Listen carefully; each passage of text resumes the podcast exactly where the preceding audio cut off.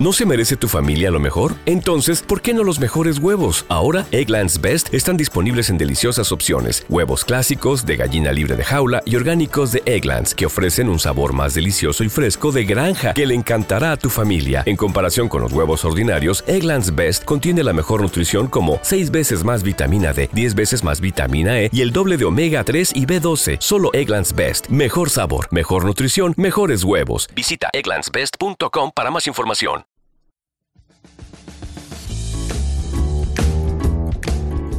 Hola, soy Pilar Paul y esto es People Habla, un podcast independiente y multitemático en el que desarrollo informaciones o hechos curiosos que atrapan mi atención. Visita mi web para obtener más datos y las fuentes. Se escribe así: www.p Paul mi apellido, habla.com, peoplehabla.com. También me puedes encontrar en Facebook e Instagram. Agradezco mucho tus comentarios, tus likes y por supuesto la suscripción a este podcast. Julian Assange. El valor del periodismo.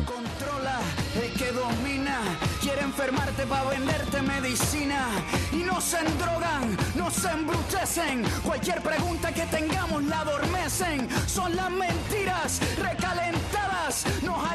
Un joven alto, rubicundo y agraciado aparece en la portada. Es un tal Julian Assange y ha hecho saltar a los servicios de inteligencia de Estados Unidos, al gobierno de ese país y a otros tantos. Corre el año 2010. Me llama la atención su mirada, entre seductora y retadora, diría que casi burlona, si no sigo profundizando en sus ojos, que es cuando me parece que algo esconden de temor. Tiene 39 años y ya es uno de los más perseguidos periodistas de la historia actual. Pero ¿cómo ha llegado a ser una patata caliente para los gobiernos más poderosos del mundo?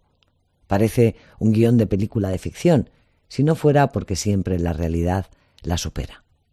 Tengo ese recuerdo vívido de aquellos primeros artículos escandalosos que hicieron correr las rotativas de medio mundo.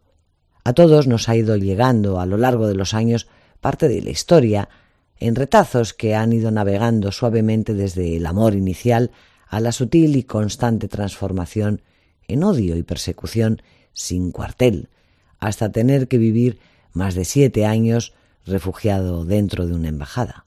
Aquí un breve relato de cómo fueron los hechos. Te invito a que sigas escuchando este podcast. ¿Quién es Julian Assange? Fundamentalmente es un programador, quien ya desde su juventud practicó, digamos, acciones muy arriesgadas al convertirse en un hacker informático. De hecho, pertenecía a un grupo que se autodenominaba Subversivos Internacionales, que le costó incluso un asalto policial en su casa de Melbourne, en Australia.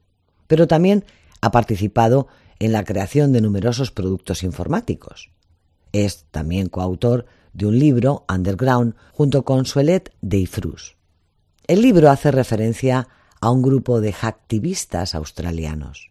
Estos son informáticos que detectan fallos de seguridad y sus implicaciones. La revista Wired y los periódicos de Sunday Times y The Sydney Morning Herald dijeron que existen grandes similitudes entre Assange y uno de los protagonistas del libro, un tal Mendax. Incluso el New Yorker llegó a identificarle como Mendax. Lo que sí está probado es que Assange accedió a varios ordenadores de una universidad australiana, a los de una compañía de telecomunicaciones y a otras organizaciones a través del módem. El resultado se declaró culpable de 24 cargos por delitos informáticos y fue liberado por buena conducta tras pagar una multa. Pero Assange también es un investigador, un analista, un empresario y un editor, que de no haber sido por sus grandes implicaciones en la difusión de material altamente sensible, posiblemente para mí y para vosotros, sería simplemente un hacker del que poco conoceríamos. Su activismo salta a todas las noticias cuando se convierte en un verdadero quebradero de cabeza, ni más ni menos que para el gobierno de Barack Obama.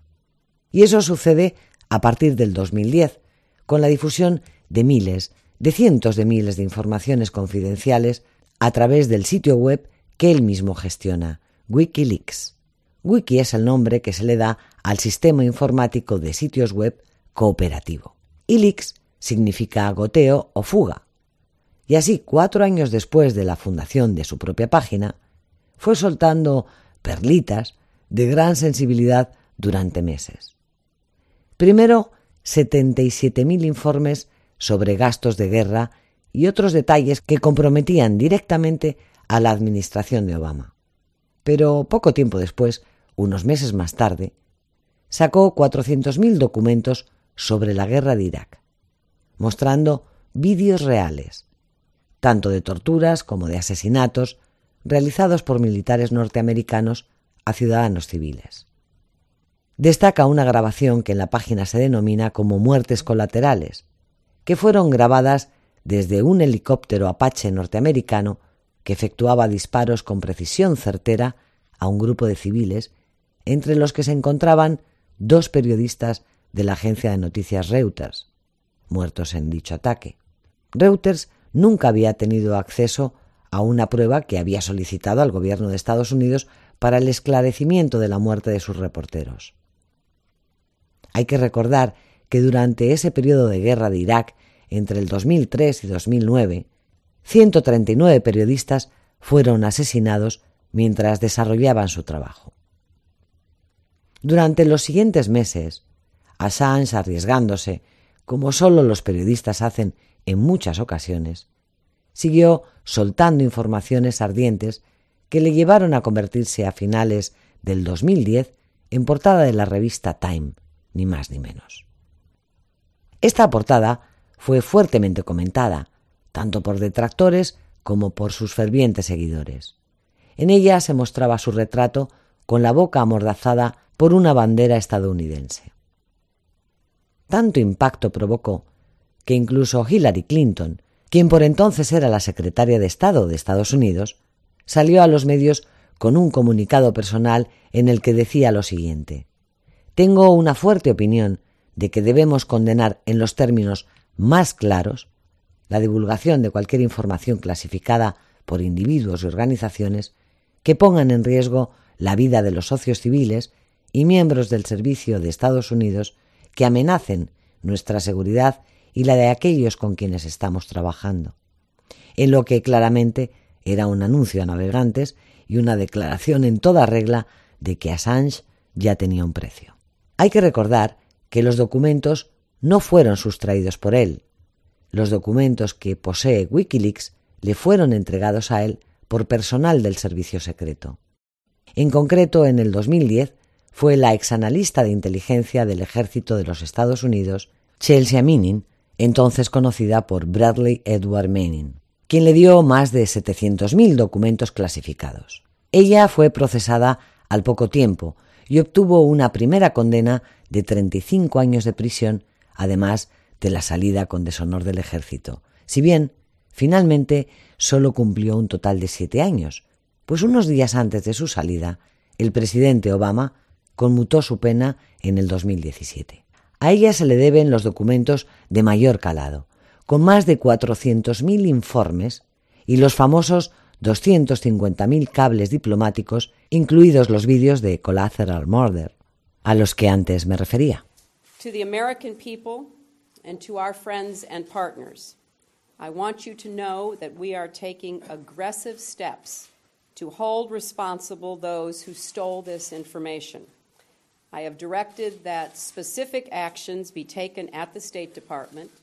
Las amenazas no hicieron flaquear a Julián, quien a los pocos meses, en el 2011, colgó otra gran información al subir un archivo con más de 287.000 documentos de la industria de vigilancia masiva. Se referían a la industria que vende equipos de tecnología para interceptar informaciones de poblaciones enteras. Estos documentos demuestran que grandes empresas venden tecnologías con las que se pueden recoger informaciones desde los teléfonos móviles, correos, redes sociales, sin importar quién seas y sin que se pueda hacer nada. Entre los países a los que se ha vendido esa tecnología figuraban Siria, Egipto, Turquía, y se han podido usar para realizar actos violentos y asesinatos, tal y como se denuncia en la página. Es en ese momento en el que la figura de Assange empieza a transformarse de un héroe en un villano. Ahora en este relato amerita una pequeña cronología de los hechos para entender cómo sucede esa transformación. Todo ocurre a partir de un viaje que realiza a Suecia, país al que acude para tratar de alojar su página desde allí, donde piensa que estará más segura su información debido al carácter protector de las libertades de expresión que ofrece Suecia. Durante esos días en los que aprovecha para ofrecer sendas conferencias, se aloja en un hotel en el que tiene la visita de dos mujeres que más tarde le acusarían de abuso y violación. Poco tiempo después, estando en Inglaterra, recibe una orden judicial de arresto bajo esas acusaciones graves que exigen, según las leyes suecas, la extradición. El panorama se empieza a poner muy gris. Assange siempre mantuvo que tanto las relaciones fueron consensuadas como que el fin último obedecía a la intención política de ser procesado en Estados Unidos. Ese 7 de diciembre se le detiene en Inglaterra y se establece una fianza por la astronómica cifra de 240.000 libras, que satisface gracias al apoyo de sus simpatizantes. Saldría con la orden de permanecer en el país hasta que se hiciera una vista preliminar en la que se decidiría si sería extraditado a Suecia para hacer frente a aquellas acusaciones de violación. Se le pone una pulsera para mantenerle localizado en todo momento. Pero unos meses más tarde, en febrero, el juez británico acepta la orden de extradición a Suecia mientras sus abogados iban preparando los recursos. Se va dilatando el proceso y llega a la primavera del 2011 y Wikileaks lanza otra serie de documentos. Esta vez son los famosos cables diplomáticos. Pero es que el 25 de abril, en grandes medios del mundo entero, se publican los escándalos de Guantánamo, con 759 documentos en los que se constatan los graves hechos en el maltrato a presos y los métodos que se empleaban para obtener información. Julian Assange seguía pegando duro. Y la respuesta no se hizo esperar. Unos meses más tarde, Wikileaks anuncia que suspende la subida de sus informaciones debido a un problema grave de financiación, asegurando en un comunicado el bloqueo al que le habían sometido, teniendo retenido el 95% de sus ingresos obtenidos a través de las aportaciones que se hacían por medio de Visa, PayPal y Mastercard, atribuyendo a Western Union y Bank of America parte de la responsabilidad de su asfixia financiera. Ese año, los abogados interpusieron varios recursos y una apelación al Tribunal Supremo inglés para evitar su extradición. Pero es el 19 de junio del 2012 cuando, en un movimiento desesperado, se refugia en la Embajada de Ecuador y es bajo la protección de Rafael Correa, entonces presidente del país latinoamericano, que obtiene unos meses más tarde el asilo político. Posteriormente, con los años, obtendría la ciudadanía ecuatoriana con la que trataba de evitar la transferencia a Suecia. En esa embajada ha permanecido casi siete años sin salir ni una sola vez a la calle. Solo lo hemos visto asomado a ese balcón de su oficina dando algunas declaraciones. Y ese aislamiento tan prolongado, sumado a la tremenda presión recibida y a un número cada vez más restringido de visitas reducidas fundamentalmente a los miembros de su defensa, entre los que, por cierto, está el juez Baltasar Garzón, quien se convirtió en abogado de la causa en el 2012, fueron poco a poco socavando gravemente tanto su estado físico como el mental. En estos siete años se ha demostrado que el invitado era observado y grabado 24 horas al día, sin importar con quiénes se reunieran, ya fueran visitas médicas, personales o legales. Tanto es así que las empresas que lo hicieron enfrentan hoy procesos legales. Según el diario El País, la empresa española Undercover Global habría espiado al australiano para los servicios de inteligencia de Estados Unidos, aunque fuera contratada por Senain, la Central de Inteligencia Ecuatoriana. Las cintas y grabaciones terminaron en Estados Unidos. Y más aún, numerosas cintas de aquellas grabaciones fueron filtradas y ofrecidas a la prensa, e incluso usadas también como chantaje para sus personas cercanas. Y es que con el cambio de gobierno en Estados Unidos con Donald Trump y con Lenín Moreno como nuevo presidente ecuatoriano, Assange pasó de ser un huésped bienvenido a uno muy incómodo, mucho. Y por supuesto una fuente de mucho valor para el gobierno ecuatoriano, muy amigo entonces de los Estados Unidos con el nuevo presidente.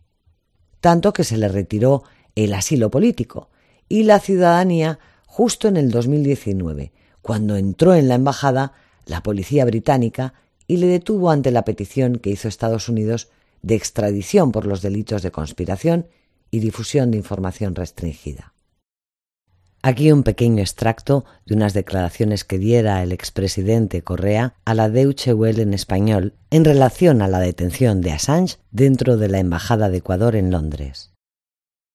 Señor Correa, gracias por atender nuestra llamada. A la vista del desarrollo de los últimos siete años y el desenlace que ha tenido el refugio de Assange en la Embajada de Ecuador en Londres, ¿cree usted que fue un error de su gobierno darle asilo?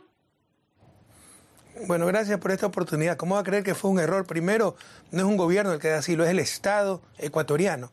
El principio fundamental del asilo es no devolver al asilado a quienes lo requieren. Eso dice incluso nuestra Constitución, el artículo 41. Entonces, lo que ha pasado el día de ayer es la ruptura total del derecho internacional, el principio de asilo, un principio civilizatorio fundamental, eh, la Constitución de la República del Ecuador, además que Julián Sánchez era ciudadano ecuatoriano, nuestra Constitución prohíbe la extradición de un ciudadano ecuatoriano, y además se rompió la Convención de Viena entró policía extranjera a suelo patrio, la Embajada del Ecuador, con el permiso del gobierno ecuatoriano. Lo que se ha vivido el día de ayer es realmente un horror. Es un día de luto para la humanidad.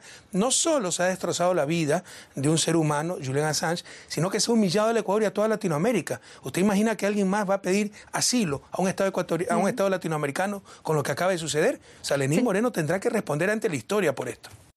Los cargos que enfrentará tienen una condena muy elevada y que según el temor manifestado por sus abogados podría conllevar la pena de muerte por traición.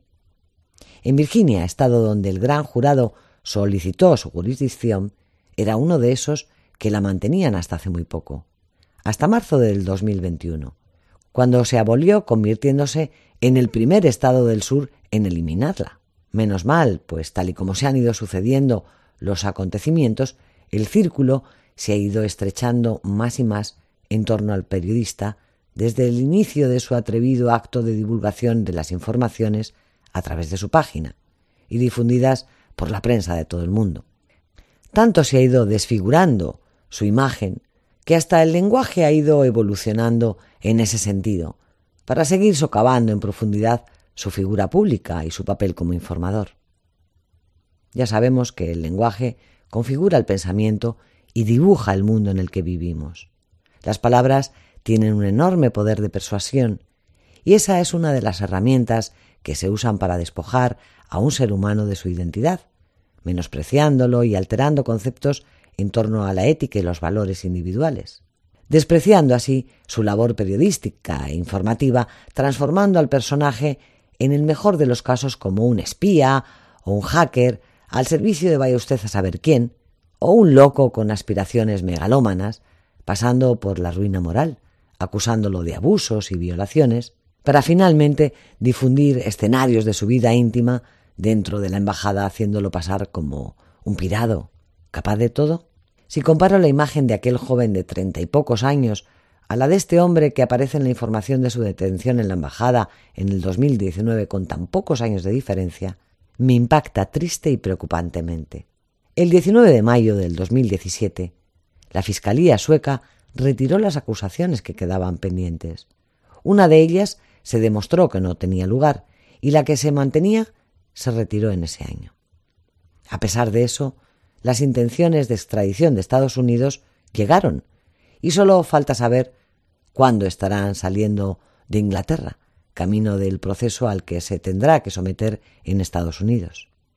Atrás quedan los años de lucha en los que hasta Naciones Unidas aclamaba la vulneración de sus derechos humanos fundamentales basándose en los resultados de sendas comisiones de investigación en las que una y otra vez se solicitaba a los gobiernos revertir las órdenes en su contra, llegando incluso a pedir a Trump el perdón de los cargos. Nada, nada ha hecho posible hasta ahora que gobiernos cambiantes y supeditados a los intereses de relaciones internacionales hayan reaccionado frenando el proceso. Todo lo contrario. Es paradójico, cuando menos, que Estados Unidos, el adalid de las libertades, que basa su democracia, entre otros, en los derechos fundamentales de las libertades de expresión y la libertad de prensa, que sea el mayor atornillador de las piezas que acorralen a Assange, quien afrontará 18 nuevos cargos en Virginia, con penas que pueden sumar la brutal cifra de 175 años de cárcel. Sí, muy paradójico. Yo no creo ni siquiera que lleguemos a verle salir del país, como dice un periodista amigo mío. Quizá nos enteremos cuando ya esté en Estados Unidos sentado en el banquillo. Así, el Assange de ahora, el que podemos ver en las imágenes de su detención, es un hombre abatido con tan solo 51 años, que podría estar en la plenitud de su vida, y solo es un pobre hombre envejecido que ve la gran espada de Damocles caer lentamente sobre su cabeza. No, nada tienen que ver aquellas primeras imágenes de hace tan solo diez años al hombre de hoy. Sí, ser periodista es un ejercicio de alto riesgo, pero siempre harán lo que deben hacer, informar y denunciar los abusos, buscar la verdad, porque la prensa es uno de los guardianes de la democracia. Pues un pueblo que no puede conocer la verdad, que no puede expresarse con libertad, o que no puede denunciar los abusos a los que le puede someter el poder, no es un pueblo libre, es un pueblo silenciado. Y cuando se persigue la libertad de expresión, se persigue la democracia. Y eso tiene un nombre muy feo. Se llama dictadura y cuesta muchas vidas y mucho sufrimiento para todos. La primera víctima de una guerra es la verdad. Julian Assange. Hasta aquí este nuevo episodio de la nueva temporada. Un poco más tarde de lo prometido, ya lo sé. Me disculpo, pero te cuento un secreto. He pasado unos meses preciosos, muy familiares y deseados desde hace muchos años, y yo me lo merecía. La vida es demasiado corta para no aprovecharla. Me despido hasta dentro de dos semanas en otro más de People Habla. Recuerda que me puedes encontrar en redes sociales con el mismo nombre y en mi web, donde se amplía la información con notas y referencias. Hasta entonces, besitos para ellas y abrazos para ellos. Adiós.